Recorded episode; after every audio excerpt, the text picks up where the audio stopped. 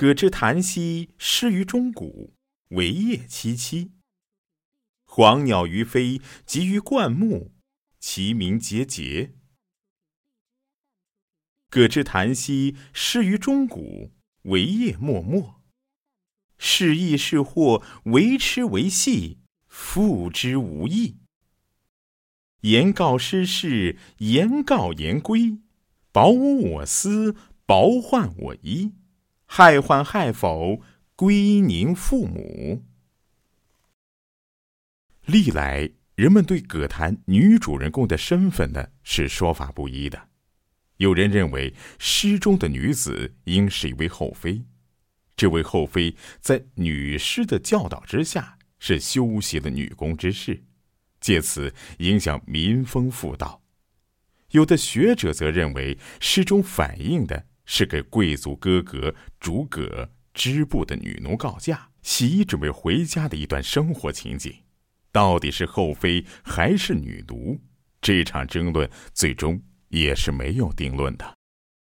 另外呢，关于这位女子。已嫁人还是未嫁人，也是有争论的。在这诗的末章，是点出了女子将归宁父母。在古代，归即可指女子的出嫁，又可指嫁出去的女子呢返回娘家。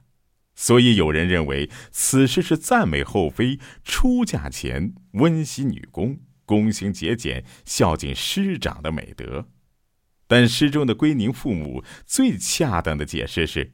回家探视问候父母，如此看来，作者本意应该是在描述已嫁女准备回娘家，解释为准备出嫁，未免有点牵强了。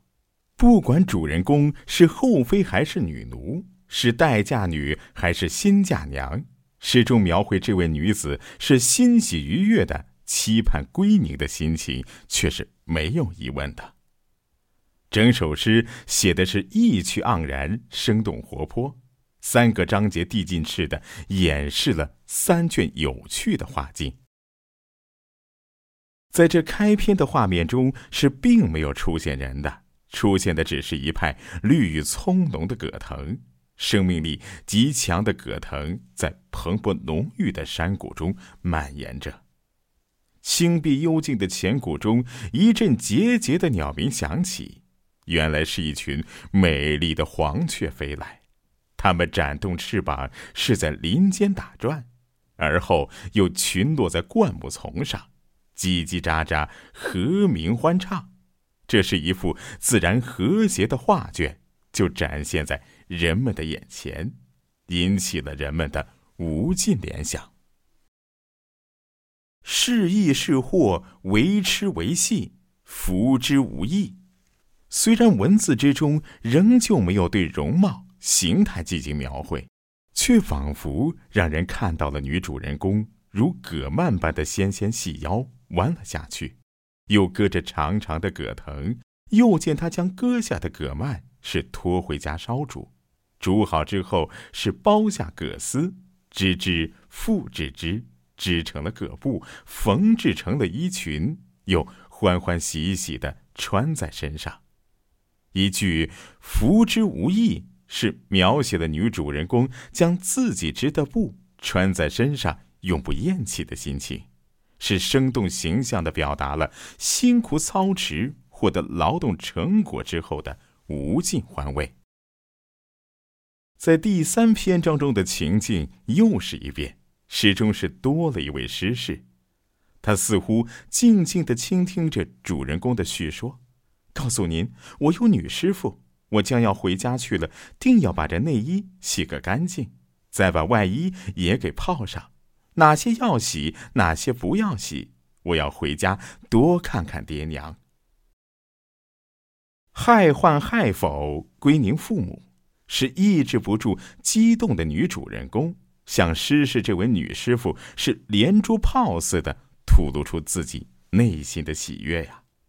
虽然不见形体及面容，然而这么一位勤劳、聪明、活泼、孝顺的少林女子，却活现在面前，显得是可亲又可爱呀。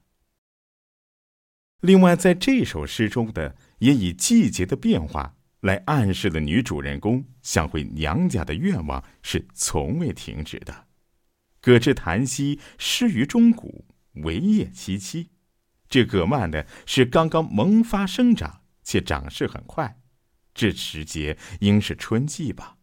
女子回娘家的想法已经是滋生在心头了。之后，葛之檀溪失于钟鼓，惟叶脉脉。葛蔓已经是爬遍了满山遍谷，蓬勃茂密。此时定是夏季，她想回娘家的想法，就如这葛藤一样，是在不停的伸延呀。是益是祸，此时的葛檀长成的秋季到了。女子收割之后是纺线织布，回娘家的愿望就更是强烈了。薄屋我思，薄换我衣。这此时呢，已经是穿上了内外重叠的厚衣，那定是闲暇的冬季了。诸事俱备，马上就该回到家里去了吧？该与自己的父母团聚了吧？那这首诗里回娘家的愿望，她是经历了四季，终于是可以实现了。女子当然定然是激动雀跃，喜形于色，话语连珠了。